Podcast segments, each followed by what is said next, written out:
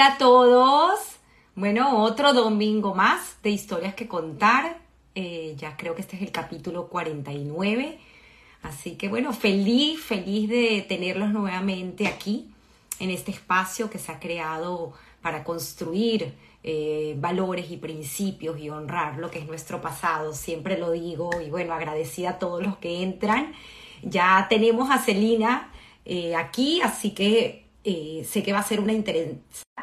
No vamos a perder tiempo, la quiero invitar ya mismo eh, para que nos acompañe el día de hoy contando su historia. Aquí está Celina, creo que ha sido la que más rápida ha entrado al live, así que te felicito, maravilloso. Gracias a ti. Bueno, aquí ya están entrando, muchos de los que entran a escucharte el día de hoy son tu familia, Así que honrada de tenerte y bueno, pues tenemos también grandes personas de la comunidad y no de la comunidad también, porque siempre digo que esto es parte de la historia de nuestra querida Venezuela y tú eres parte de esa historia. Honrada de tenerte y pues conocer un poco más a fondo eh, quién es Celina, Sé que tienes un libro pronto por salir con la historia de tus padres, así que dejaremos muchísima de esa historia para que sea leída cuando este libro salga. Eh, creo que está de la mano escrito por Jacqueline Goldberg, a quien muchos queremos y conocemos, así que será un extraordinaria, una extraordinaria lectura. Pero quisiera comenzar contigo eh, con un escrito muy hermoso que tú tienes y que te pedí que al estar escrito en primera persona, quisiera que leas parte de, de ese proyecto ideal que te define como arquitecta y como persona. Con mucho gusto y gracias por todo el tiempo que me has dedicado. Estoy muy emocionada y muy contenta con esta entrevista y les voy a leer rápidamente una parte de lo que escribí hace tiempo en un momento dado. Esto no se puede eliminar, ¿no? Bueno, y es lo que yo llamo mi proyecto ideal y empiezo diciendo que la arquitectura es para mí un continuo desafío, una perenne búsqueda del equilibrio entre lo estético, lo funcional y lo racional. Entonces voy a escribirles lo que es para mí un proyecto ideal. Un proyecto ideal es aquel que todavía está en mi fantasía, en la imaginación, el que sería la concreción de todas mis aspiraciones como arquitecta.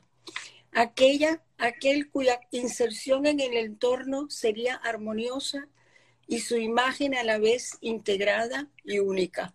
Aquel que satisfaga todas las aspiraciones funcionales para las que fue concebido y cuyo espacio privado y público genere bienestar y equilibrio. Que su atmósfera emocione y conmueva, que esté cargado de experiencias pasadas sin romper con lo existente y a la vez contemporáneo y de avanzada. Aquel que no haya sido deformado por las obligaciones de las normativas y las limitaciones económicas. Aquel que finalmente deje de ser una fantasía. Ese es. Wow, me encantó, me encantó y por eso quería compartirlo y quise que pues Celina realice la lectura de lo que es su proyecto ideal para arrancar de aquí con lo que es su historia, porque aunque este sea tu proyecto ideal, aquí pienso que de cierta forma te estás describiendo, Celina, porque eso es lo que tú eres, una persona llena de valores que encuentra pues en su pasado eh, honrarlo siempre de una manera íntegra y con honestidad.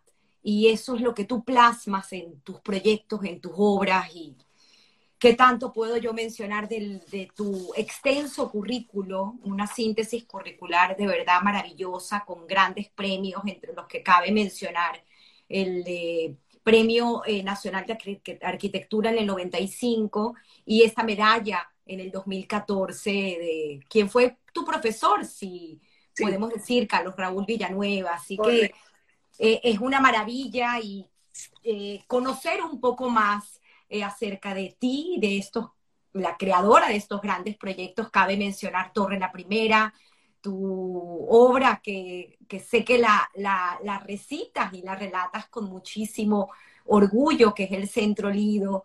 Eh, bueno, tantas otras obras como la Torre Phelps, eh, tantas viviendas eh, que, que, has realizado a nivel privado y bueno, tantas cosas que has regalado con tu arte a Venezuela. tu historia, a pesar de que mucha gente no lo conoce, porque tú adoptas el apellido de tu esposo, de Claudio, el Ventata, oriundo de Tánger. Eh, tú eres eh, polaca y de hecho naces en Cracovia. Y tu padre León y Sara, pues también son oriundos de Polonia. Y toda esta historia de cómo llegan a Venezuela y lo que llegan a hacer en Venezuela, porque los Vicental Kleiner eh, hicieron pues una gran historia, tanto tu padre a nivel comunitario como tu madre en la WITSO, eh, y además como una madre ejemplar. Pero tienen una historia increíble, conversamos en tu casa cosas y anécdotas maravillosas que ya no voy a seguir hablando yo y te voy a ceder pues todo el espacio para que tú cuentes esa historia. Si quieres comenzando con León eh, en 1905, que es la fecha de su nacimiento, en este pueblo, eh, perdóneme la pronunciación, pero creo que se pronuncia Tars, no Tarnovsek. Tarnovsek. Bueno, eh, mis padres, así como te lo he comentado y lo he manifestado por lo general cada vez que me preguntan sobre mi ascendente, este, eh, fueron para mí unos modelos. Eh, cuando me preguntaron en una entrevista que a qué mujer yo admiraba más, yo sé que es un lugar común, pero dije que a mi madre, porque llegando a Venezuela eh, relativamente joven, sin recursos, sin el idioma, pero con un bagaje grande cultural, porque mi mamá fue una mujer que estudió, logró estudiar bachillerato tanto en Polonia, tanto polaco como alemán. Y al llegar a Venezuela aprendió el idioma y se transformó en una especie de líder. Eh, y posteriormente, como tú lo has leído, escribió el libro de León y yo. Eh, así que esa parte para mí fue realmente muy importante, muy significativa. Y ahí hay un, una biografía mía en la que hablo justamente de lo que aprendí y viví en mi casa. Era una casa eh, judía de muchos valores y mis padres siempre hacían mucho hincapié en la educación. Para ellos todo era educación. Eh, eso, por supuesto, nos llevó a mi hermana y a mí a tratar de ser educadas y a tratar de, de, aprender lo más posible, tanto en los institutos básicos como posteriormente en la universidad y en la vida en tantos aspectos que uno podía em, recoger, recopilar de la gente que te rodeaba. Y tuve además como arquitecta la suerte, hablamos que si es suerte o es talento o es, bueno, yo creo en una combinación de todo. La suerte definitivamente es un factor importante. Tuve profesores maravillosos porque esa época estaba renaciendo la universidad y había la intención de crear una universidad que no estuviese muy alejada de las del primer mundo, que pudiese competir con eh, las personalidades que salían de las universidades del primer mundo y en cierta forma, con gran esfuerzo, creo que se logró. Tuve profesores que son íconos en, la historia de la arquitectura, no vale la pena ni nombrarlo, pero por supuesto que esa orden que me dieron de Carlos Raúl Villanueva para mí fue un orgullo tremendo y cuando yo tuve que salir de viaje, un poco bruscamente de Caracas por una situación que se dio, tomé mi pasaporte y mi condecoración. Porque esa no se podía perder. Eh, bueno, finalmente... Eh, Hablando de, condecoraciones, porque si quieres vamos un poquito más atrás. que Como te dije, el León, pues también eh, tuvo varias condecoraciones, una de ellas, en la que conversamos, que... Del Vaticano. Montesino, sí, impresionante, pero para contar un poco esa historia, porque sé que gran parte de lo que tú haces y de lo que tú eres, como bien lo dices, esos valores que te inculcaron tanto Sara como León hacia la educación, también venían porque pues ellos, como tú bien afirmas, eh, tu madre pudo estudiar y tu padre además eh, graduado de abogado de la Universidad de Cracovia, en una época, como bien tú lo cuentas, que era limitado el cupo para los judíos. Tengo aquí un documento histórico importantísimo en el libro que tú mencionaste, que armé de la vida comunitaria de mi papá.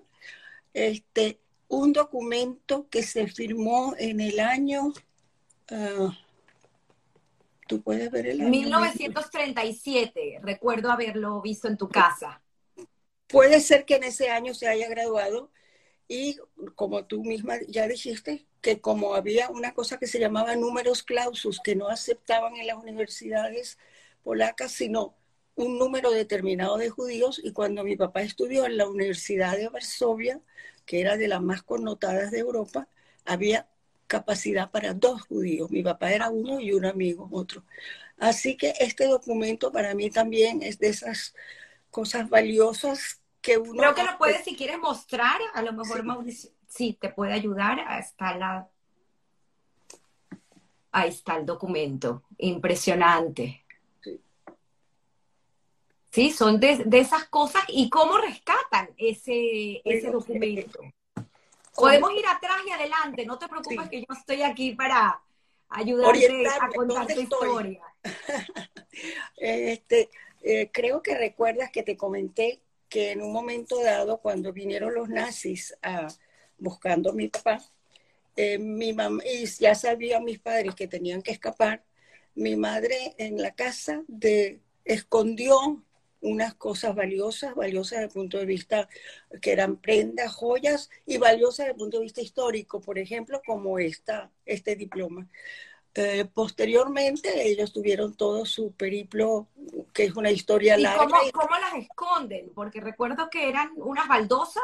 sí, era en el sótano, mi mamá levantó un piso de madera, unas cuantas baldosas de madera, las contó, se acordó, los anotó, y allí depositaron algunas joyas, esta pulsera. ¡Wow! y em, documentos. Entonces, después de la guerra, mi tío, el hermano de mi papá, mi mamá le dio las instrucciones, como en cualquier película de, espionaje y de, eh, de, eh, ¿cómo se llama eso? De cosas un poco insólitas. Insólitas, sí. Sí, mi tío fue y efectivamente logró rescatar algunas de las cosas que estaban perdidas y bueno, entre ellas estaba el diploma. También encontré en estos días buscando un poco para satisfacer tu curiosidad, que me dijiste que quieres ver bastantes documentos históricos, ahí está la incorporación de mi papá a en la Segunda Guerra Mundial a los aliados dirigidos por el general Anders, que era un británico, y allí él tiene una, te la acabo de mandar, una em, tarjeta de afiliación a ese grupo que destacó mucho durante la Segunda Guerra Mundial de los aliados contra los nazis. Así que hay varios documentos que lo hemos tratado de incorporar a un libro, que es el que tú mencionaste hace un poco tiempo, que se va a publicar dentro de poco, eh, que mi mamá escribió y se llama León y yo. Y posteriormente se lo dimos a esta escritora para terminarlo de poder publicar, hacerlo publicable con y contextualizar, como bien tú dices, ¿no? Para ubicarnos un poco la historia, lo cual me parece fascinante. sí, la señora que lo escribió dijo que era demasiado hermoso lo que mi mamá había escrito, que se lo escribió mi mamá al enviudar, y que ella lo que iba a hacer es contextualizarlo, o sea, de una belleza de trabajo. Pero me voy a la, me voy a tus anécdotas, Celina, porque es tu historia y cosas que recordaste en nuestra previa conversación que me fascinan, como cómo se conocen tu papá y tu mamá. Se conocen en Polonia por un rabino. Así se conocieron y al poco tiempo se casaron, pero eh, lamentablemente la guerra rompió. Pero un poco más atrás, para hilar un poco la historia con tu mamá, tu mamá me cuentas que tu madre, su padre, era una, un maderero muy importante de la región y pues tu madre fue educada eh, de una manera muy de alta alcurnia, de hecho iba a vestirse a Alemania. Sí, mm, esto lo contaba mi mamá, que como su padre, contrariamente a, lamentablemente, contrariamente a muchas familias judías que no tenían recursos, pero que eran sumamente religiosos, eh, conservadores, el padre de mi mamá, o sea, mi abuelo, tenía una muy buena situación y llevaba una vida de bastante confort.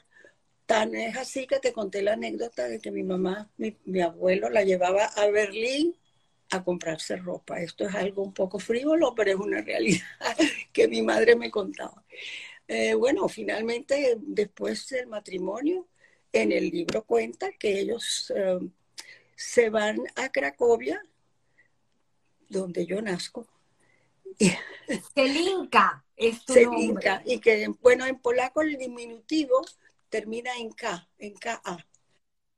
Este, entonces mi familia, mis padres, todos, a pesar de que estoy inscrita como Celina, me llamaban Selinka. Y bueno, ya después seguí siendo Celina y aquí estoy. mi nieto claro, me tú eras, muy pequeña, eh, apenas naces en mayo, y meses después, septiembre, es cuando llegan los alemanes a Polonia. Y tienes un recuerdo, por, bueno, no recuerdo, es lo que te contaban y leíste, pues obviamente de las historias de tu madre. Pero esa salida, eh, ¿cómo fue? Porque lograron, pues obviamente salir eh, tienes anécdotas interesantes. No nos vamos a meter tanto en el libro porque vamos a dejar que los lectores, cuando este libro salga, pues disfruten de esa lectura. tenga éxito. Va a tenerlo, va a tenerlo, pero, pero sí contar estas pequeñas anécdotas que, que tú recuerdas que de repente no, no están en el libro que me has contado y que has compartido conmigo, como ese, ese viaje que realizan eh, y cómo llegan a Siberia. Sí, mis padres em, cuando tienen que escapar, porque mi papá era solicitado por los nazis, no solo por judíos, sino porque además tenía un cargo político en la ciudad donde estaba.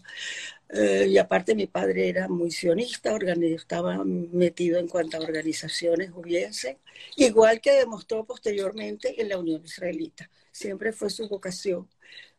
Tenía vocación de líder y definitivamente no solo vocación, sino talento para ser líder. Em, entonces, cuando tuvieron que escapar, después de esconder lo que ya te conté, eh, mi papá era abogado de algunos campesinos eh, que lo querían mucho y uno de ellos les llevó una carreta con caballos para que escaparan por los bosques hacia Rusia. Y a partir de ahí, no conozco muchos detalles, pero llegaron a Siberia y digo siempre que la historia de la guerra y del antisemitismo que sufrieron mis padres no se parece a la de los que lamentablemente tuvieron que perecer en, el holocausto, pero no por ello es menos trágica y menos dolorosa. Y ahí estará el libro para que el que quiera lo vea y lo este, analice. Por supuesto, ¿no? Una historia increíble, aparte que tienes eh, el recuerdo de, este poema que, que, te dedican, ¿no? Que te hacen a ti en una de las barracas. Una de las barracas, sí, había una señora, este, mi mamá siempre me contaba que como yo era chiquitica, no tenía ni un año, era muy consentida por la gente de la barraca y ella me hizo una poesía que aparece en polaco, por supuesto, en el libro y traducida. Llega, llega esta amnistía muy interesante que cuenta tu madre y bueno, pues obviamente está muy documentada, se llama la amnistía de Sigorsky y Maesky en el 30 de junio, que es un tratado de la Unión Soviética con Polonia. Y gracias a esa amnistía pues logran eh, salir, pero también hay unas historias increíbles porque no termina ahí. Si quieres, cuento un poco con estas anécdotas, lo que te recuerdas. Ya mencionaste lo del general Sanders, pero todo lo que llega a pasar. Sí, bueno, llegan a pasar muchas cosas de las cuales realmente tengo una versión mm, que me dio mi madre, pero por supuesto hay muchos detalles que no recuerdo y que creo que basta con que de nuevo estén al menos nombradas, reseñadas para la historia. Pero la versión de tu madre es la que queremos escuchar hoy, es la que tú recuerdas, es tu historia, Celina. Bueno, sí, mi madre eh, estaba en esa barraca en la cual había este, hambruna, porque no, no, los alimentaban lo suficiente, y a mi papá lo nombraron eh, como una especie de policía de la barraca para que confirmara quiénes trabajaban, quiénes no, y mi papá se negó. Entonces lo mandaron como castigo río arriba, eso es lo que mi papá contaba, en una barca muy, muy lejos de, de ese sitio, porque Siberia, como me contaban, bueno, era todo un paisaje blanco. No se sabía más, no había más, no había este, más viviendas. Entonces mi papá lo castigaron por la desobediencia y lo mandaron a acompañar a un expresidiario que vivía lejísimo de ese lugar. Finalmente mi papá no llegaba, toda la barraca estaba preocupada cuando llegó eh, la posibilidad de salir. Finalmente él se enteró y llegó.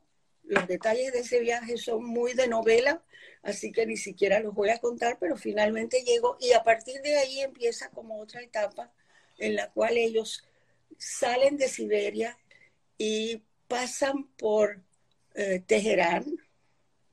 Mi padre estuvo enfermo, tuvo una ceguera.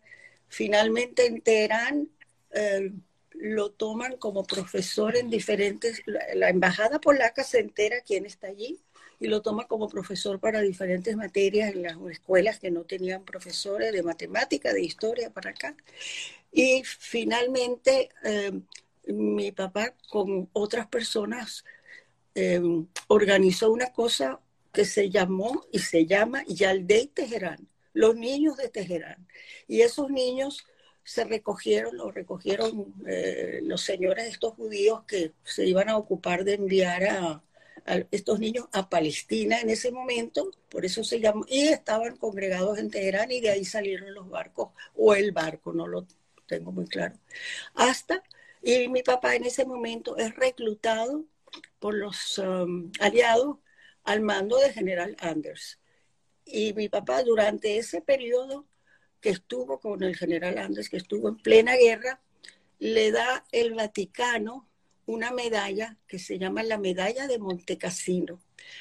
Y en realidad era un, se lo dieron por un acto de valentía. Y mi papá, como tenía tanto sentido del humor, decía que es que le dijeron que el, el camión que él manejaba iba a estallar, pero se lo dieron por su valentía. Pero él contaba que no pudo moverse y que por eso fue condecorado. mi papá tenía... ¡Qué humildad! Sí. Eh, finalmente, bueno, muchos eventos de la guerra. Tú logras salir antes con tu mamá a Palestina. Llegan una tía y una prima, sí. Y tu papá se queda mientras tanto con esta brigada. se queda en, en Palestina, por supuesto, esperando las cartas de mi padre cuando finalmente mi padre llega como una especie de vacaciones. Mi mamá le dijo, mira, tú no vas a volver a la guerra yo no, eh, mi padre siempre decía, yo no voy a desertar. ¿Cómo voy a desertar? Finalmente lograron a través de un amigo lograr que saliera del ejército. Se enteraron que en Venezuela vivía eh, el hermano de mi papá, porque después de la guerra todos los sobrevivientes empezaron a buscar quiénes habían quedado vivos de sus familiares, de sus allegados, de sus amigos. Y em, encontraron que mi tío José Kleiner y su esposa estaban en Caracas a través de diferentes contactos. Llegaron a Caracas, Venezuela, Eh, que nos 48 abrió, llegan. Sí, 48. Que nos abrió los brazos, nos permitió tener una vida de dignidad, de alegrías algunas veces, con ciertos um, problemas para incorporarse, para penetrar en esa sociedad, porque no conocían el idioma, ni ellas ni yo. Pero los niños aprenden muy rápido y mis padres se dedicaron a aprenderlo y cuando mi papá hacía los discursos para los actos de la Unión Israelita, cuando era presidente, fue presidente varias veces, y al final de su vida eh, lo le dieron, lo pusieron presidente vitalicio. Eh, escribía los discursos y yo le preguntaba a mi hermana, porque no he hablado de mi hermana, que es un personaje muy importante, tanto en nuestra familia, es mi única hermana, Esther, claro, Esther nace ya en el 49 en Venezuela y es una extraordinaria psicólogo. Correcto. Eh, de muchos premios, muy nombrada en el mundo, en fin. Profesora también de la Universidad Central, querida. Toda su vida era profesora de, posgrado en la universidad.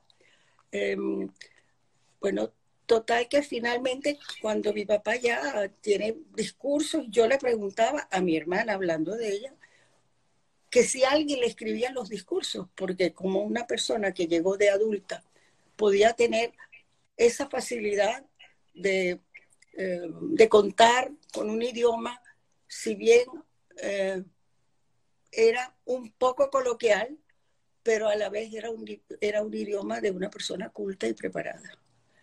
Eh, bueno. Eh, me, parece importante porque a pesar de que tú eras tan pequeña y piensas que pues esa guerra que vivieron tus padres y, estas situaciones que les pasaron los marcó, pues obviamente como personas, tú eras muy pequeña y no recuerdas, pero me pareció muy interesante aquella anécdota cuando ya casada con Claudio, haces un viaje a Japón y pasas por Anchorage. ¿Qué te pasa? Cuando pasamos por Anchorage, yo tuve una pequeña crisis de tristeza, de llanto, de desespero. Y mi esposo me decía, bueno, te estás recordando de Siberia, debe ser que tienes algo en tu mente que te afecta cuando ves ese mismo clima, esa misma visión de un de algo totalmente blanco, nevado, etc. Wow.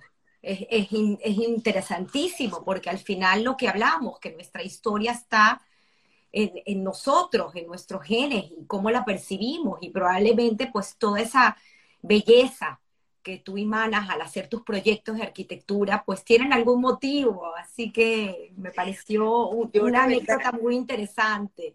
La verdad es que tal como lo conté al principio, este, si me preguntas tú en este momento, posteriormente yo soy eh, mamá, esposa y arquitecta. Eh, y yo digo siempre, si me preguntan qué es la arquitectura para mí, que es como el centro de mi vida, yo digo que es mi profesión y mi pasión, porque siento que para ser arquitecto y lograr unas buenas soluciones, requieres tener pasión por lo que haces. Que cuando trabajo, que me lo preguntan, ¿cuándo y dónde? En donde esté y a toda hora.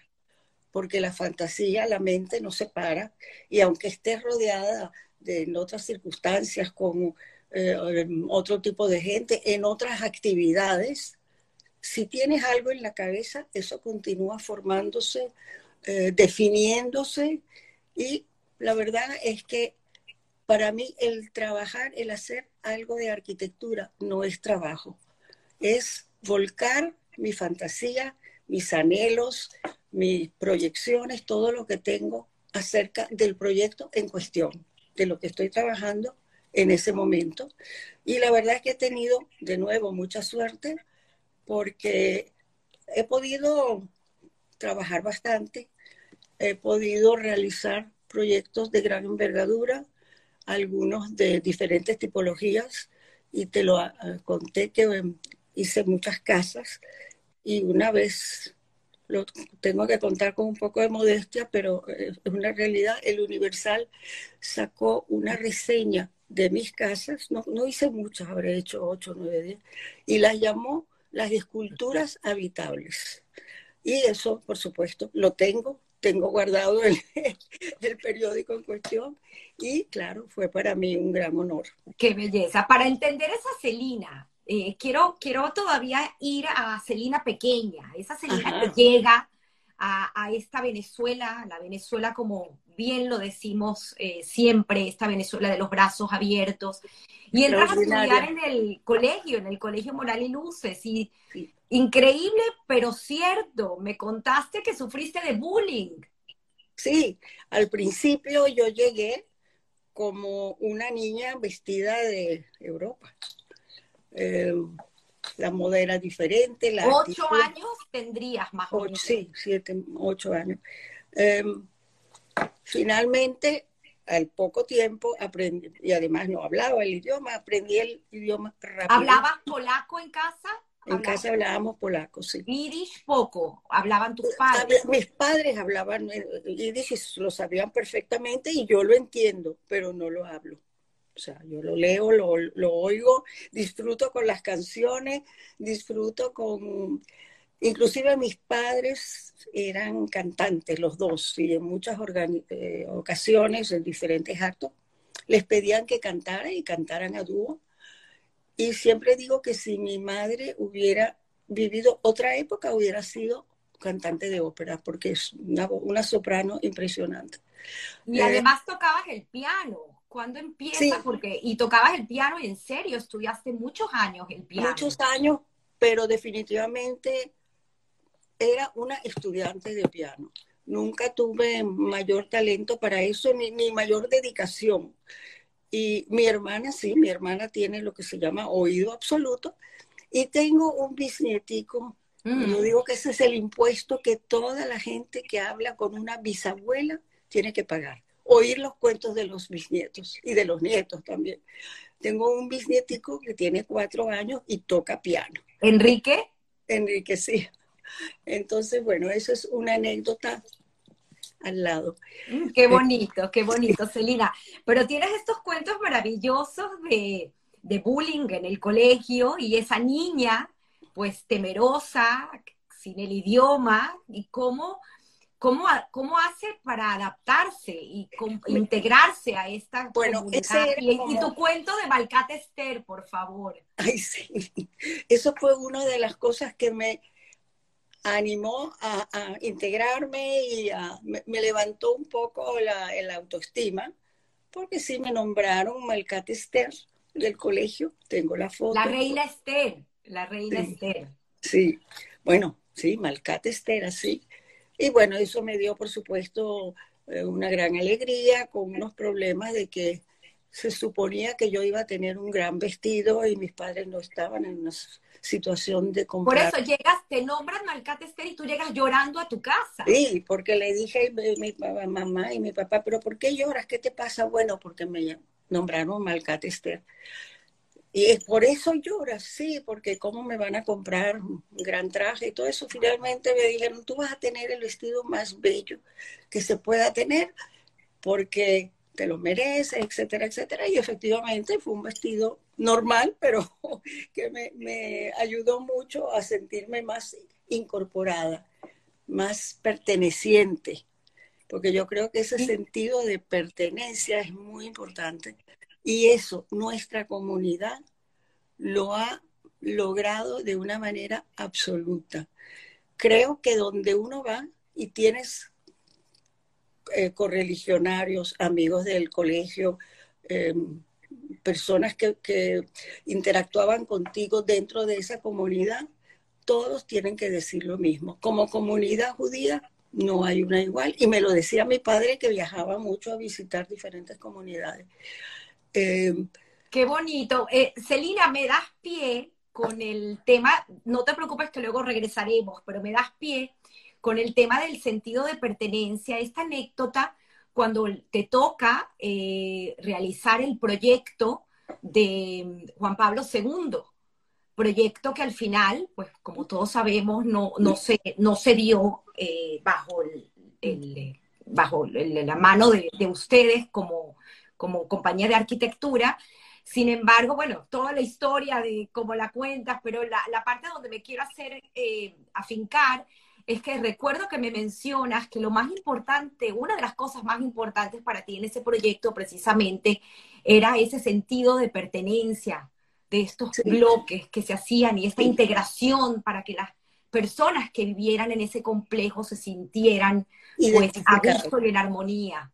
Sí, sí, sí. Bueno, ese fue un proyecto muy interesante porque era como una pequeña ciudad y se llamaba em, de Juan Pablo, em, del, del Papa, Juan Pablo II, no, Juan Pablo II no, el Papa del momento, cuyo nombre no recuerdo, eh, vino a Venezuela y el presidente Lucinchi en ese momento quiso honrarlo nombrando una urbanización, unos terrenos que estaban vacíos, que los, los eh, entregó en apoyo una de las personas más ricas del país. Y entonces había que analizar cómo se iba a desarrollar ese proyecto tan importante y recuerdo que la, cada uno de mis dibujantes, porque teníamos dibujantes, para ese proyecto había como 10 dibujantes, cada uno quería tener la posibilidad de firmar el plano que había dibujado y todos lo firmaron. Eh, entonces, claro, había muchas viviendas y para hacerlo viable desde el punto de vista económico, se hizo una especie de edificio tipo. Pero ese edificio tipo hacía que la gente no se pudiera identificar porque todos eran iguales. Entonces, en cada uno, el detalle fue que cada uno se le hizo una, em, un detalle de entrada, de color, en fin, algo ligeramente diferente para que se sintieran identificados con ese edificio y no se confundieran con todos los demás. Será como un detalle del diseño. Y lo que no te comenté es que yo, bueno, trabajé muchos años, creé prácticamente la, la facultad, no, la facultad la hice en la universidad, mm. eh, la sala de arquitectura de la constructora Sanville. Eh, Salomón Cohen me contrató cuando era la oficina de él, la secretaria y yo. Posteriormente crecimos, yo tuve 27 años trabajando ahí y, eh, por supuesto, construyendo muchísimo y tenía la suerte también, de nuevo estoy hablando mucho de la suerte, pero sí, me ha acompañado, em, de, de, poder hacer en la arquitectura lo que yo quisiera. El tema económico no era una limitante, porque Salomón Cohen, que lo tengo que decir, era muy libre en cuanto a permitirme cualquier fantasía que yo tuviese y claro, eso me dio chance de hacer algunas, eh, algunos proyectos, algunas edificaciones que no fuesen del montón, sino con unas consideraciones que me parecían importantes. El clima, la ubicación, el lugar, en fin. Y la, también las em, características de la población que ahí se iba a sentar. Muy interesante, Celina. Volveremos a hablar de esa faceta tuya porque hiciste como dentro de tantas obras. el otro tema que también es tú. Pero quiero, quiero seguir atrás porque esto se trata de tu historia, Celina, y tienes unas anécdotas increíbles que no quiero que se me olviden. Y tienes. Yo quisiera comentarte también, sí, claro. Que cuando salí de San Mil, em, trabajé, en, hicimos una oficina, mi hija Tania, Ventata de Acerraf y yo, y contratamos varias personas, perdóname un minuto, que tengo que tomar un poco de agua. Claro. Y, y si quieres, eh, céntrate otro poquito en la cámara otra vez, que te fuiste un poquito de lado. Eh, ahí, ya, ahí, perfecto, para verte bella y regia. Ok, gracias. Sí, entraremos a esa parte, pero quiero, quiero ir atrás. Eh, todavía falta un poquito porque entender esta mujer que sobresalió en el colegio como estudiante y que se esforzó por ser la mejor alumna y además eh, yo sé que no te gusta hablar mucho de ti, por eso te lo quiero sacar. Excelente en los números, en las matemáticas, eh, pero tú siempre tuviste claro que me llamó también mucho la atención cuando leo tu biografía, cuando mencionas, mi familia y yo siempre tuvimos claro que yo iba a ser arquitecta. Sí. Bueno, eh, eso se debe a que de, niña em, en la casa, si había algo que decorar o escoger un color para lo que fuere, siempre me preguntaban. Y eh, yo sabía dibujar. No era una gran pintora, tengo nietos pintores, pero sabía dibujar y eso pues se consideraba absolutamente necesario y conveniente y positivo para un arquitecta. Y además, eh, eh, te gradúas, no te gradúas en el Moral y Luces, ¿verdad? te gradúas porque en esa época no existía. en el, Colegio América. Y la razón es porque llegado un momento cuando iba a entrar en cuarto año de bachillerato, en el Moral y Luces tú podías escoger, por las normas del ministerio, eh, podías escoger entre matemática, ciencias y humanidades entonces, para estudiar arquitectura necesitabas estudiar, creo que era ciencias. Eh, la mayoría se fue por humanidades y en el colegio no había suficientes alumnos que quisieran estudiar ciencia. Eh, por lo tanto, no abrieron el bachillerato de esa sección. Y me fui al Colegio América, el cual me fue muy bien. Estuve muy contenta. Maravilloso. Y, me cuentas una anécdota también muy linda de cómo, ¿quién te presenta con tu pareja, el, padre de tus hijos, Claudio, esta profesora de artística? Sí, eso fue, bueno, una ah. anécdota más, pero cuando estaba en el autobús, que Claudio pasó con su carro y saludó porque conocía a esa profesora de educación artística, ella me dijo, este muchacho va a ser para ti. Wow, wow, y acertó. Sí, acertó, definitivamente. Acertó. Y, te casas en Bélgica. No, me caso en Suiza. En Suiza, pero. En Ginebra, sí, En Ginebra, en Ginebra. Sí, porque él estaba haciendo un posgrado en Ginebra. Abogado. sí, abogado. Y cuando empezamos a planificar la boda, tanto, em, eh, tanto mis padres como los padres de él, eh, con las actividades comunitarias de mi papá y otras actividades también de gran relevancia de mi suegro, se decidió que esa eh, boda iba a ser demasiado poblada, había demasiada gente para invitar y decidimos casarnos en Europa. En los 60 estamos hablando. Sí, señor, sí. Y después de casarme fue que me gradué. Wow, wow, increíble. Sí. Increíble. lo que te estaba comentando. Y tienes, perdón, tienes a Celina, a, Marina, eh, un año después. Sí, Marina y posteriormente, después de unos años, Tania, y la que siguió mi carrera, y Ariel, que es el más chiquito en términos de edad, pero el más grande en términos de tamaño. Y qué bonito. Me, me, comentabas algo también que me quedó muy grabado y que lo quiero traer a colación porque creo que estas historias pues sirven de inspiración a muchísima gente que te escucha y, y puede pues aprender. Yo siempre digo que son enseñanzas de vida. Y, y eso, cuando tienes a Marina como Claudio, eh, eh, esa, ese comentario que te hace de, que te incita a ti a seguir con tu carrera. Sí, sí, bueno, la verdad es que sí. Había una, un concurso del Colegio de Arquitectos y eh, una amiga que conocía la Torre La Primera, que fue uno de mis primeros edificios así públicos, me dijo, ay, ¿por qué no lo manda si yo no tenía muchas ganas. Finalmente lo mandé y mi esposo me dijo, vamos a ir a la, a la exposición esta y yo no tenía ganas, no, pero es una falta de, respeto, es una falta de cortesía, vamos, y efectivamente gané ahí un premio por ese trabajo.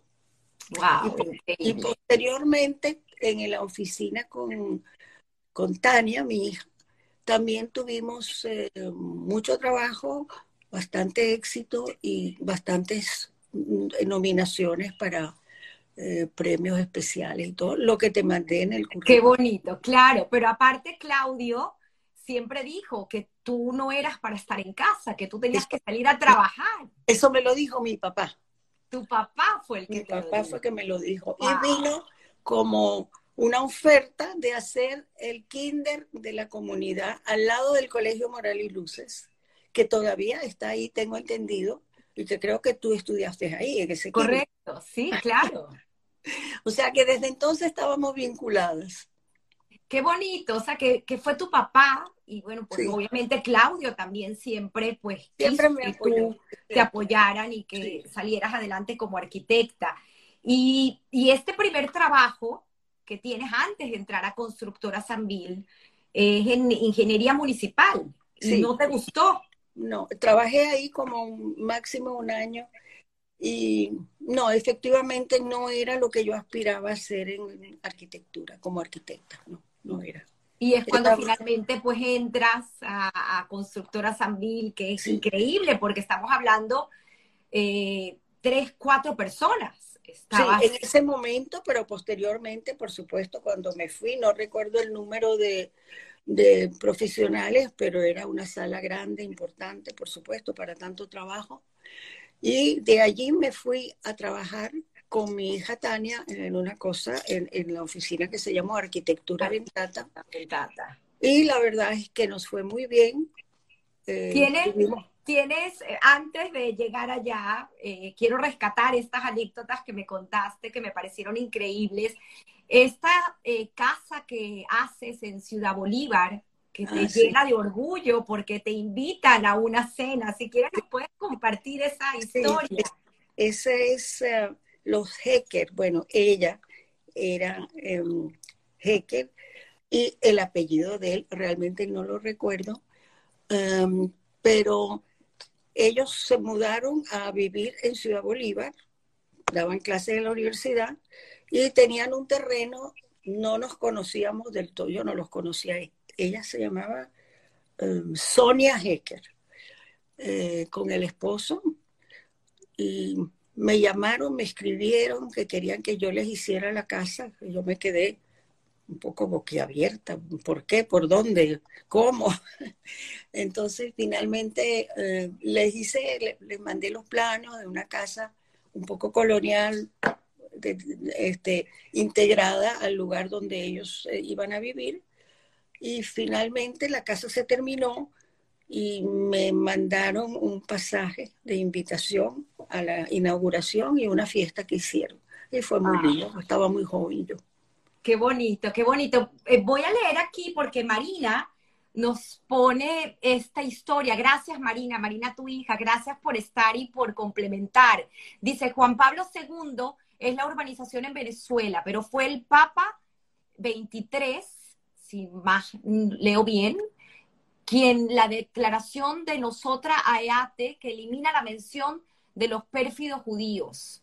Por eso es que hablaban de cuál papa fue, es el ah, Papa 23. Gracias, Marina, gracias. Gracias. Aquí, aquí, la barra de, de Celina, me encanta. Sí. Eh, tienes, eh, además, eh, te preguntaba, porque pues una mujer como tú, con tantas eh, responsabilidades en el mundo eh, de la arquitectura, hiciste muchísimos edificios estos 27 años y además luego con arquitectura ventata, pero hablando de estos niños pequeños, te preguntaba cómo hacías para su crianza, quién te ayudaba. Bueno, era una época en la cual uno realmente tenía ayuda de personas de servicio y Em, era costumbre, por lo menos para las mujeres que trabajaban, darles la confianza que se requería para tener a su cuidado un hijo tuyo. También te comenté que mis padres fueron una gran ayuda, eh, sino que lo digan mis tres hijos que deben estar ahí. el varón no está porque está de viaje. Mm. Pero, y sí, eh,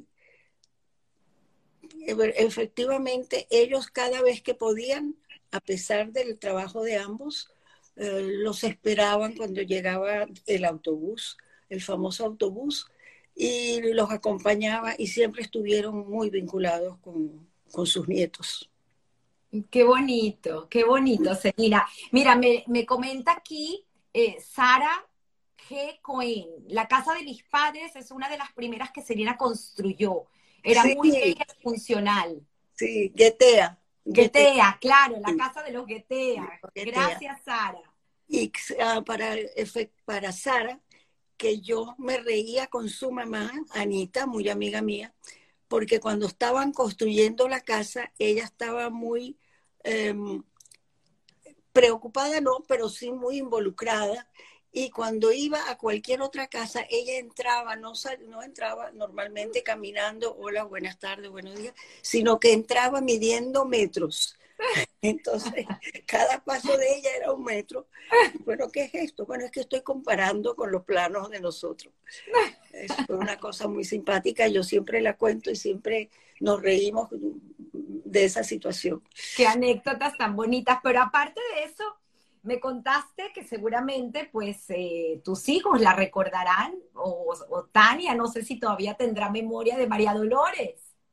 Sí, creo que sí. Muy importante. Sí, ella crió prácticamente a Tania y, para ella, para María Dolores, Tania era el amor de su vida. Y bueno, finalmente tuvo que irse. Wow. Pero bueno. Qué historias, qué historias, de verdad es increíble.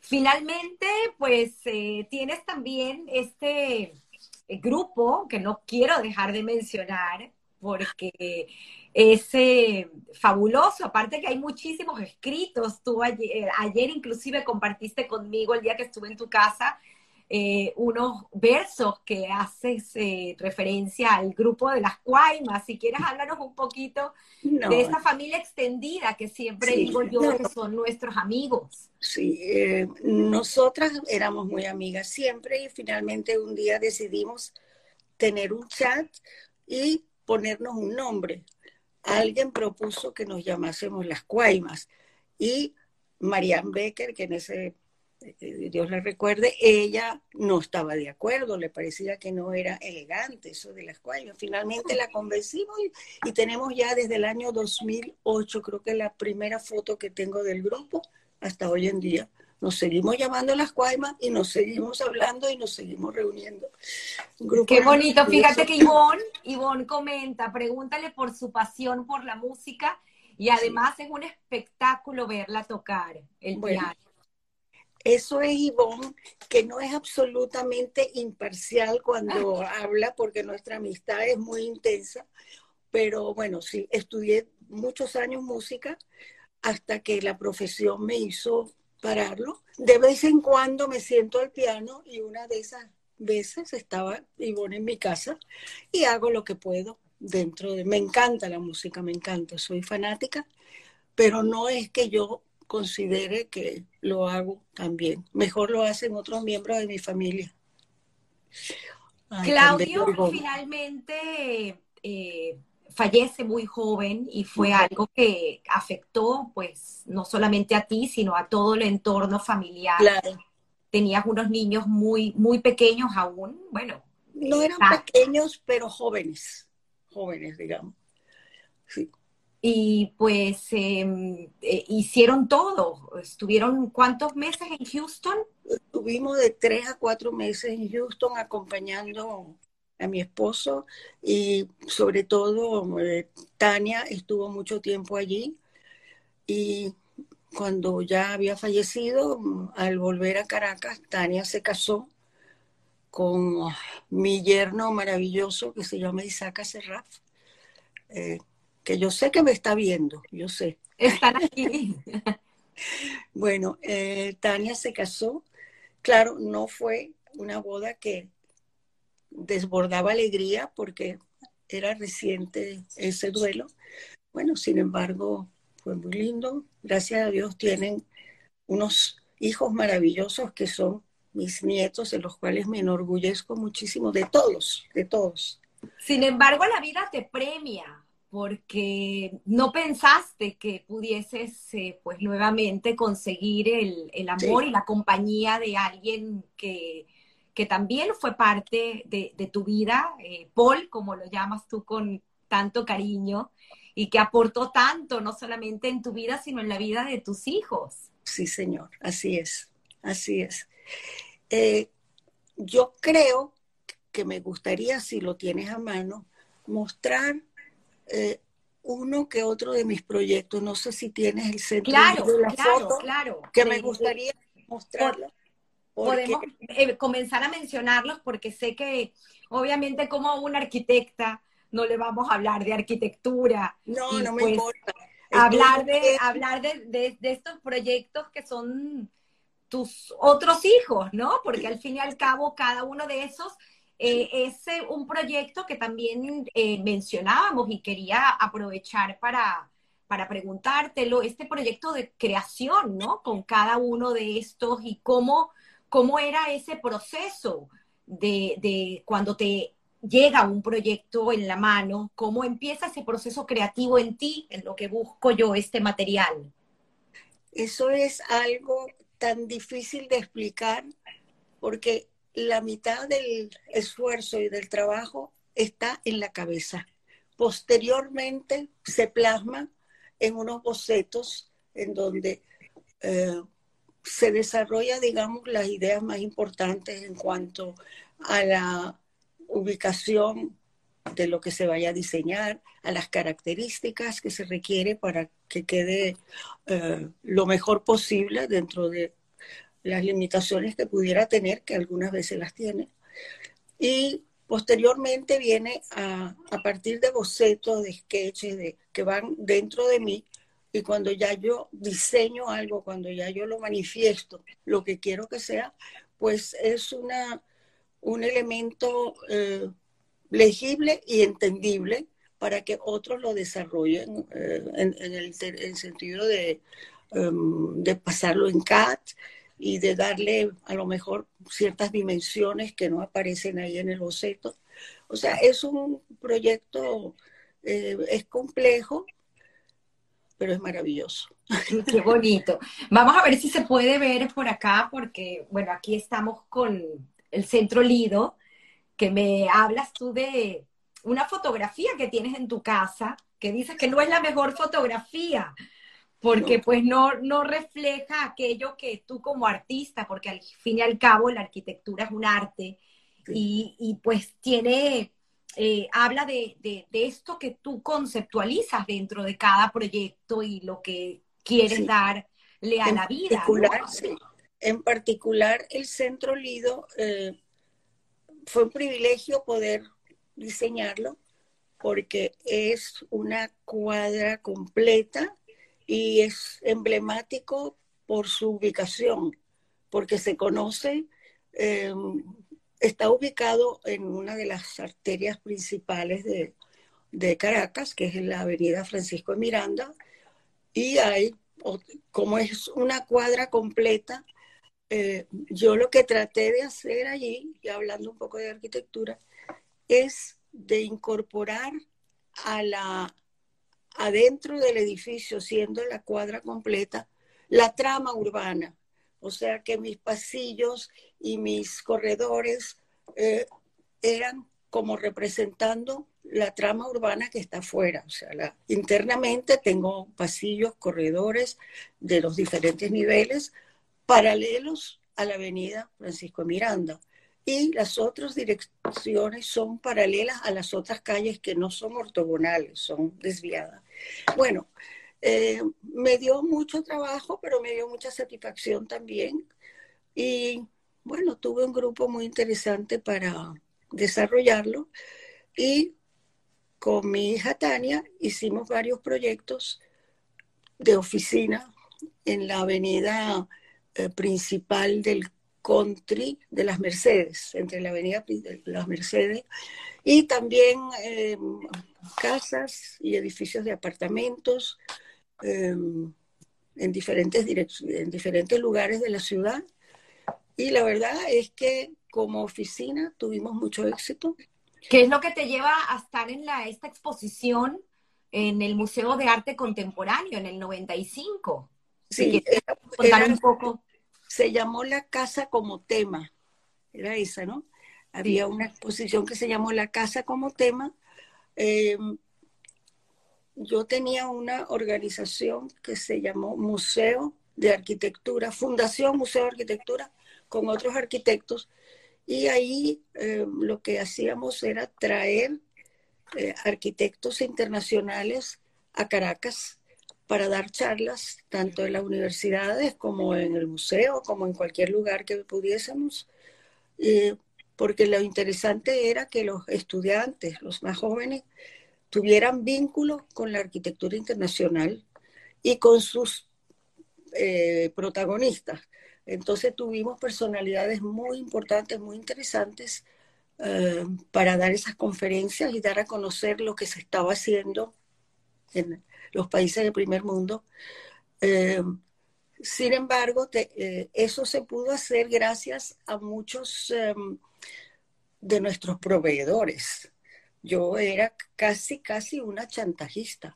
Ah. Si, no me, si no me financian esta exposición, y todos éramos lo mismo, bueno, ¿saben que estamos haciendo tal edificio? Bueno, en todo caso, ellos nos financiaban la traída de los eh, proyectistas, su estadía, eh, los eventos que conllevaba esa invitación. Eh, escuchar dónde se iban a hacer las charlas.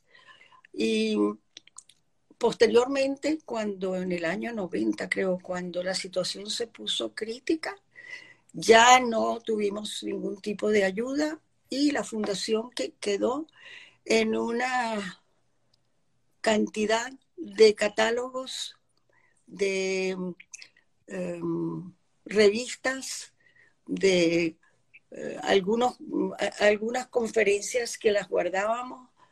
Lamentablemente no siguió, pero la amistad que se creó en ese grupo, sobre todo de arquitectos muy importantes y de personalidades venezolanas muy importantes, entre ellas, no sé si alguno los conoce, que se llama eh, William Niño. William Niño fue eh, un crítico de arquitectura y realmente yo creo que gracias a él se despertó el interés por la arquitectura en el público en general, porque escribía en los periódicos y daba charlas sobre la situación que se estaba manejando. Eh, Increíble. Dentro de tu portafolio, bueno, lo, esto que mandaste, está este hotel, el Hotel Radisson, que me llama mucho la atención, eh, obviamente, en la parte de cómo tú eh, eh, proteges el edificio del clima. Si quieres, puedes esa capa que colocas. Sí, yo lo, lo utilizamos mucho en nuestra oficina eh, como una manera de proteger eh, la edificación del clima y por lo general la tenemos presente en casi la mayoría de los edificios de tipo de oficina, por supuesto.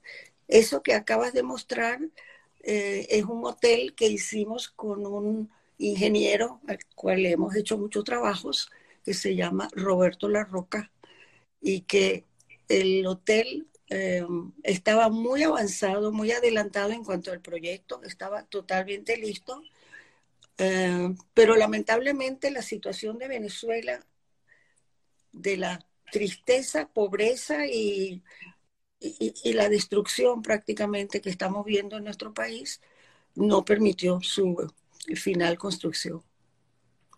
También eh, tenemos la torre Shell, la torre, em, la otra, la de la esquina, cuyo nombre... Aquí está la torre Shell, la voy a mostrar. Ajá. Sí. Bueno. increíble, Selina, pero creo que cabe mencionar, porque pienso que mucha gente a lo mejor no conoce esta otra faceta de Celina y esta obra maestra que llamo yo, de tu participación desde el 2008 en lo que se llama el Instituto Cultural Venezolano Israelí. Sí. Y pues eh, tienes el, desde ese entonces la, la, labor de ser la secretaria de este instituto.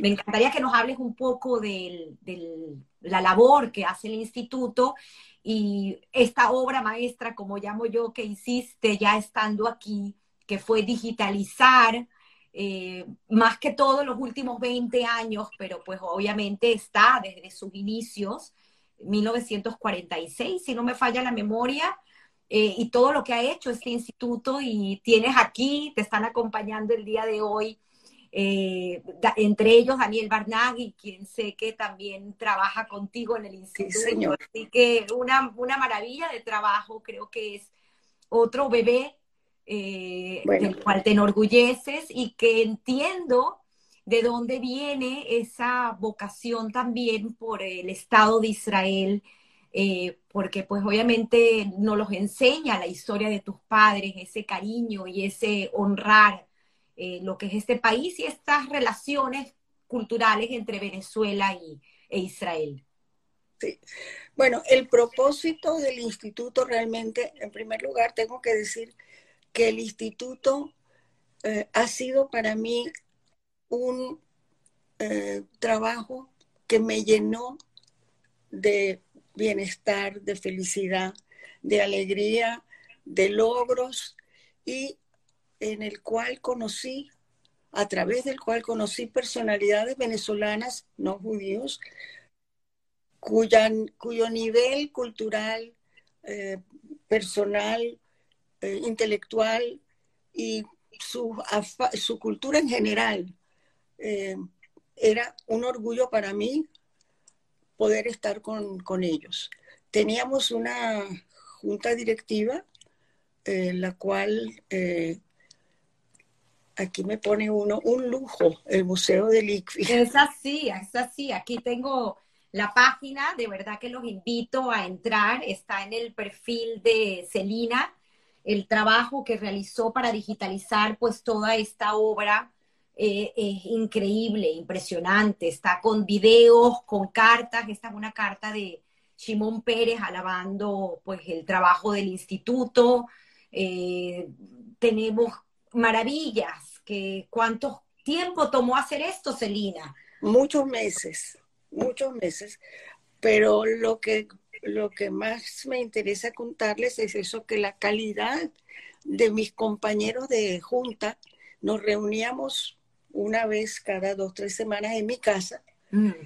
y realmente era un placer escucharlos, valorar esas personalidades tan, tan completas, tan volcadas hacia, hacia actividades, por supuesto, no remuneradas, hacia actividades intelectuales y hacia la conexión de nuestros dos países, que, de los cuales nos enorgullecemos, Israel y Venezuela.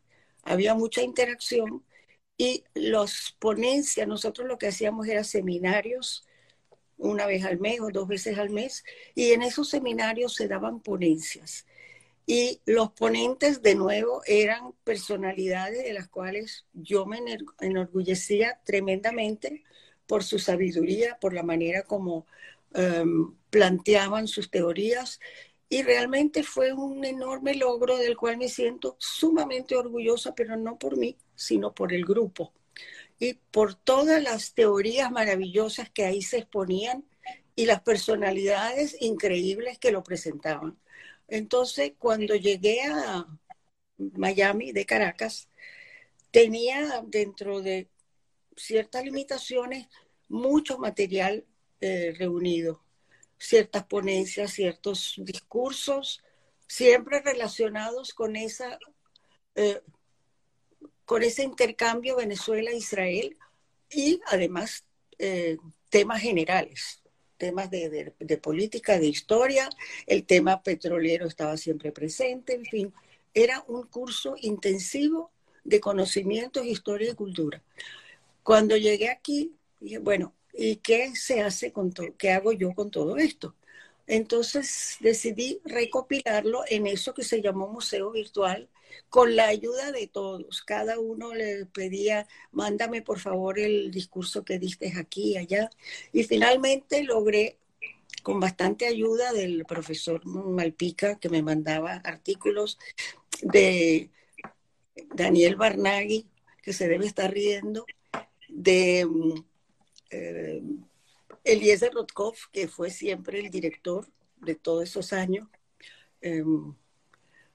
em, la doctora Sari Levy, que es una eminencia que aparece ahí en las fotos de las personalidades, y todas estas personas vinculadas al instituto me ayudaron. Y con eso logramos organizar por sectores y secciones lo que es el museo virtual, del cual, sí, me siento muy orgullosa. Ahí están los directores, los ponentes. Eh, y estos son los jóvenes, esos que ves ahí, son los jóvenes que se incorporaron al instituto y cada uno tenía el orgullo, eran jóvenes estudiantes, universitarios, el orgullo de traer un mayor número de asistentes a nuestros trabajos. Entonces eso fue una cosa muy, muy emocionante y muy, fue trabajoso, sí, pero muy satisfactorio. Qué bonito, Celina. Me dicen por ahí, no quiero decir la fuente, pero que en definitiva esas reuniones en tu casa, eh, tú eras la, magia, la que hacía la magia de que, esto sucediera. sí, si les gustaba mi café y mis galletas, entonces sí era una magia. Qué bonito, qué bonito. Aquí está Daniel mandándote muchos besos y muchos abrazos siempre a distancia. Eh, me encantaría, eh, Celina, pues seguir en, esta, para ya ir cerrando, porque es un, la verdad un placer conversar contigo. No puedo dejar de decir eh, esta faceta que te ha tocado aquí ya en Miami un poco más tranquila, aunque sigues trabajando, sé que sigues trabajando, pues obviamente una de estas obras ha sido este museo virtual, pero sé que también sigues eh, con proyectos en arquitectura. Bueno, ahorita Tania hace muchísimas cosas. Sé que también eh, Marina, pues es una nombrada, eh, renombrada abogada, igual que Ariel, pero pues quien te derrite quien te derrite, además de tus maravillosos nietos, tienes anécdotas increíbles con, ellos, son tus bisnietos. Sí, señor. Que ya hablamos de Enrique.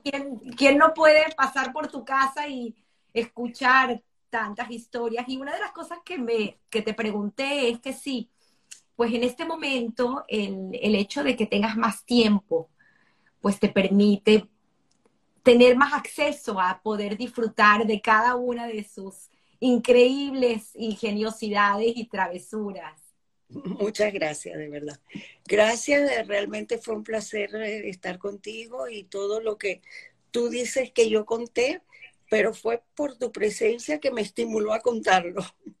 Entonces, pero no, no nos vamos todavía porque aún quiero que, por favor, eh, pensando en esa familia, eh, siempre pido y, me encantaría pues tenerlo de ti en estos momentos porque siempre lo digo, eres una de las personas a las cuales yo he admirado eh, por muchísimo tiempo, a lo mejor en silencio, y hasta que por fin me atreví pues a hacerte esta invitación al programa y conocer tu historia, estoy realmente encantada y fascinada, pero quisiera escuchar eh, ese consejo que pudieses darnos y, más que tú lo has vivido porque te ha tocado en el 2016 migrar y, dejar un país, dejar tu país, Venezuela, y, estar ahorita en, en, otras, en otras circunstancias, poder escuchar ese consejo que pudieses darnos, eh, no solamente a los jóvenes, que siempre son los que están empezando pues una vida, pero también a nosotros que nos ha tocado migrar y comenzar de nuevo,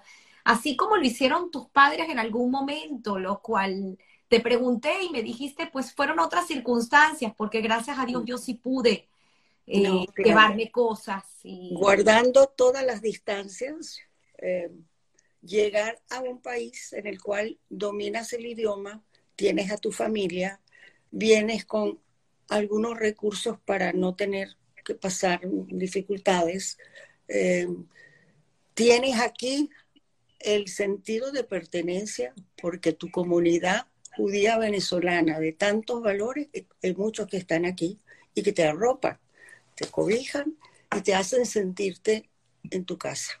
Entonces, realmente, sí, ha sido, he tenido algunos problemas porque siempre cuando te desarraigas de un lugar al cual estás acostumbrada, viviste toda tu vida, siempre un cambio es un poco complejo. Pero las bondades fueron tantas, sobre todo tener a mis hijos aquí. Eso fue la, la, mejor coincidencia o circunstancia que me han ayudado muchísimo y poder ambientarme sin muchos problemas. Qué bonito. Además que tengo que nombrarlo porque tienes unos nietos y unos bisnietos extraordinarios eh, también en la parte académica. Bueno, Karina, que la conozco, que fue compañerita de Michelle, también una brillante alumna, y tienes también tu nieto que fue valedictorian, Leo. Sí, sí. Que, que creo, la, cuéntanos si quieres la anécdota, que fue por tu cumpleaños. Sí, yo y pensaba que la gente te llamaba a felicitar. Sí, yo tenía cumpleaños al día siguiente del discurso de mi nieto y me llamaba mucha gente y yo pensé que era por mi cumpleaños. Y digo, oye, pero qué, qué felicitada estoy, qué bonito. Pero no, había muchos que me llamaban para felicitarme por el discurso de mi nieto. Así que realmente fue una cosa muy emotiva, muy emocionante y no me sorprendió, lo tengo que decir, pero me agradó. Qué bonito, Celina. Ya me adelantaste un poco acerca de la pregunta que siempre tomo prestada de Guy Ross, a quien admiro muchísimo, eh, sobre el trabajo y, suerte. Eh, quisiera otra vez escuchar de ti, eh, después de haber ah, hecho este recorrido por tu vida, gracias nuevamente de aceptar la oportunidad de escucharte y, escuchar tu historia, pero quisiera entender un poco más eh, tu percepción o, lo que significa para ti suerte o trabajo. ¿O qué, en qué combinación la pondrías bueno, en tu yo, vida? Yo creo que está muy vinculado eh, porque hay que tener suerte para que se te dé la oportunidad de tener trabajo, por una parte. El trabajo es eh, un porcentaje, por supuesto, muy significativo en la labor de cualquier persona. El esfuerzo, la intensidad con que tú quieres manifestar tu talento o conocimiento o, eh, pasión o gusto o, interés. Entonces es un poco una combinación de todos y te comento rápidamente que en una entrevista que me van a hacer, creo que te lo dije, me preguntaba el entrevistador que qué peso tenía para mí el hecho de eh, ser mujer, cómo yo logré destacarme, me, alabó mucho en los años en que trabajé más para ser, eh, para destacarme siendo mujer en un mundo de hombres. Y yo le contesté, que lo voy a hacer de nuevo cuando me entreviste, que hay muchos factores para ser eh, exitoso en alguna actividad, cualquiera que sea, eh, talento, interés, esfuerzo, eh, fantasía, imaginación, instrumentos, todo eso son válidos, pero que el género no es uno de ellos. Y lo pienso. Así que no tiene nada que ver. Interesante. Qué, qué, buen, qué buen consejo nos das, de verdad. Gracias, Elina. Quisiera, si me permites, eh, Celina es una mujer que no pierde su sentido del humor, así como lo hacía tu padre, y te has dedicado también con este tiempo un poco libre, donde tu cabeza no puede dejar de crear, a hacer estos pequeños versos a la familia. Y no sé si me permites compartir uno de ellos que me encantó y que eh, escribiste acerca de la toma de la Bastilla. Voy a leer. Mucho gusto. esto es lo que hace Celina en su tiempo libre. Vas a tener que escribir ahora un libro de versos, por favor, si la familia lo permite. Sí. Una mujer que no deja de sorprendernos con sus brillantes cualidades.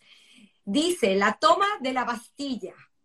En vista de tantos achaques y malestares, mis hijos han decidido, dado mis despistes y descuidos, que la muchacha me dé los comprimidos. Señora, le toca la pastilla. No, esa ya me la he tomado. Pero esa es de la mañana, pero es que mañana ya ha pasado. Ya es mediodía y me toca la rosada. No, señora, de esa ya no queda nada. En el frasco que correspondía, entonces le tuvimos que dar de la morada. No, esa es la de la noche. Entonces, ¿qué me van a dar? Veremos de lo que queda y de esa va a tomar. ¿Y ese menjurje me va a curar? No se preocupe, que de tantas pastillas que va a tomar, el virus que tanto la queja, eso seguro que lo va a matar y sana y buena va a quedar. Lo que no le podemos garantizar es que la cabeza no sabemos con seguridad cómo le irá a quedar. Qué maravilla. Aplauso, aplauso de pie, Celina. Gracias, Agradecida y. No, al contrario, agradecida a ti. quisiera leerte algunos de los comentarios que, pues, eh, la gente que ha entrado a escucharte en vivo dice.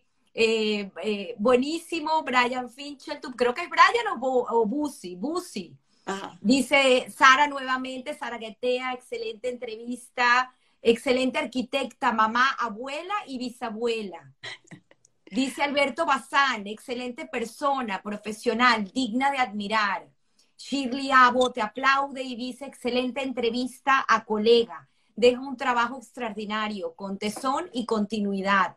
Sigo leyendo, dice Vicky Benatar, que también pasó por tus manos, estuvo trabajando contigo. Sí, sí, sí.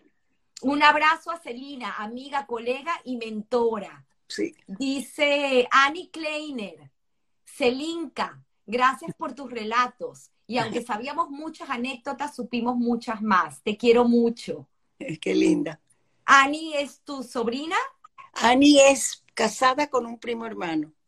Con qué bonito. Samuel Kleiner, Qué bonito. Sigue diciendo Sima Taranto.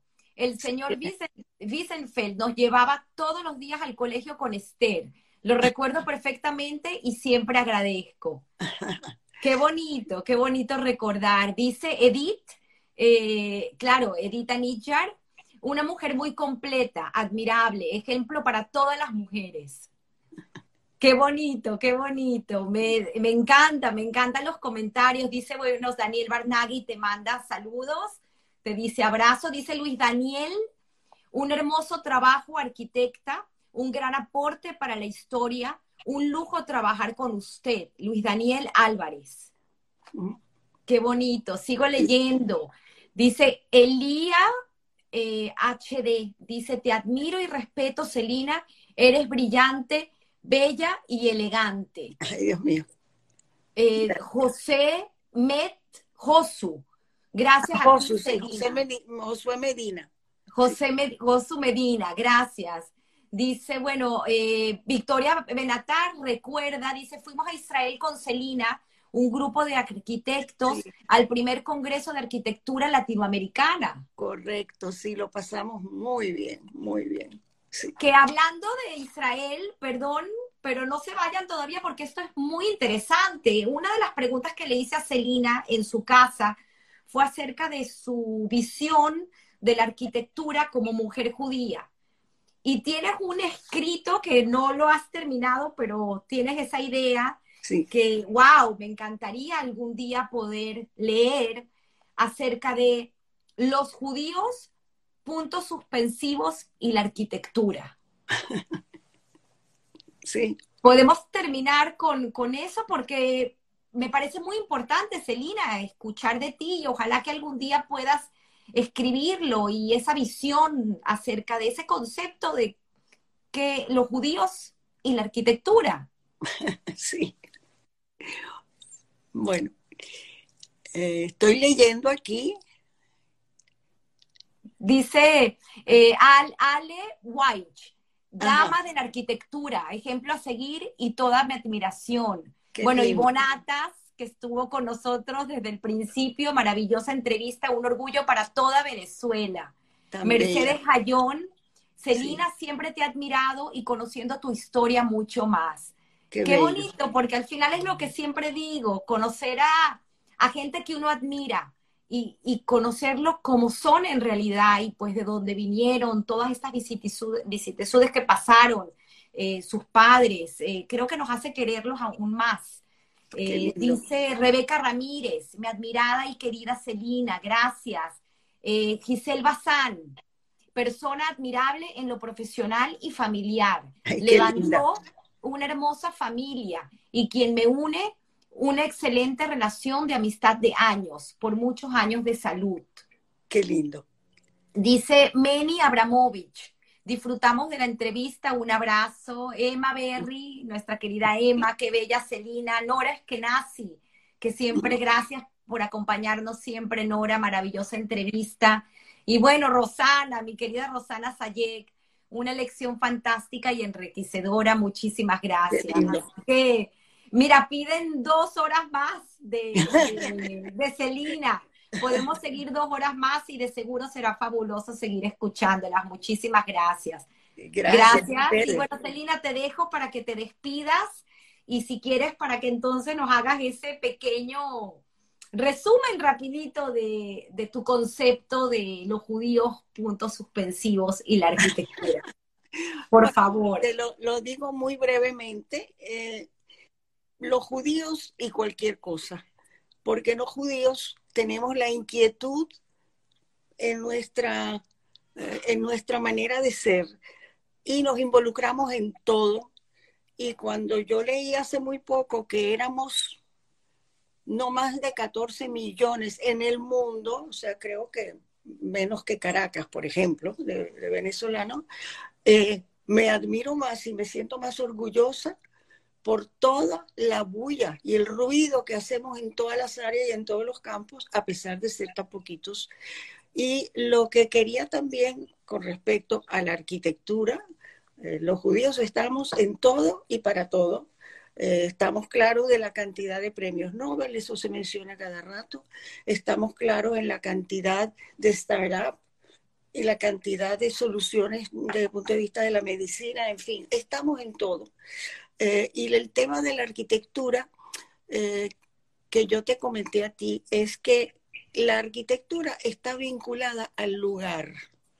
¿Qué quiere decir eso? Quiere decir que cuando tú diseñas algo, tienes que considerar el lugar.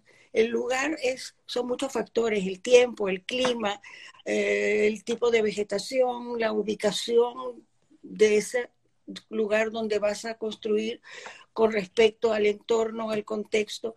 Entonces, siempre pensé que, que los judíos, sobre todo antes de la guerra, ahora tenemos, gracias a Dios, Israel, eh, no tuvimos un lugar antes de la guerra, porque cada grupo judío estaba en otra parte y de alguna manera eso influenció mucho el hecho de que no, yo hablo de los judíos y la arquitectura, pero realmente no considero que antes de la creación del Estado de Israel se podía tocar el tema los judíos y la arquitectura porque no teníamos el lugar. Wow, qué interesante. Gracias, Elina, de verdad un súper abrazo. No quiero que tus demás nietos se me pongan celosos, así que los quiero mencionar a todos porque sé que me hablaste de cada uno de ellos. Eh, León y Lorena, Kevin, Alex y Karina, eh, Claudio y Leonardo. Así que todos y cuatro bisnietos. Perdón porque te faltó Monique. Monique, Monique, Claudio, Monique y Leo, por supuesto. Sí. ¿Y tus cuatro bisnietos, Enrique? Emil, eh, Gal y Ela. Mm, qué bonito, qué bonita familia. Felicitaciones, Celina. Gracias, Muchas a todos gracias nuevamente por Yo lo pasé muy bien te agradezco mucho porque yo disfruté mucho esta hora, de verdad. Gracias, gracias, a, todos y como siempre todos tenemos una historia que contar. Esta entrevista quedará en el canal de Instagram, la subiremos a YouTube y la podrán escuchar también por Spotify y por Apple Podcast. Así que muchísimas gracias y nos vemos el próximo domingo. Y dicen las bisnueras qué, por favor, qué pena, las bisnueras. Hay que mencionar a las nueras, por favor, y a los nueros. Sí, seguro. Son maravillosas todas y realmente me hacen muy feliz. Dafna, la esposa de Ariel. Sí. Y, mi yerno Isaac Serraf. Isaac, el esposo de Tania. Que ya me anunció por ahí de que me está viendo. Y eh, Jonas Kornicki, un gran médico. el esposo de Marina. Por supuesto. Sí. Muchísimas gracias a todos. Un abrazo. Gracias, Elina. Gracias. Gracias a ustedes. Dice, eres también una gran chef. Rebeca Kleiner. Así es. un abrazo. Un, gran abrazo a todos y gracias por escucharnos. Gracias.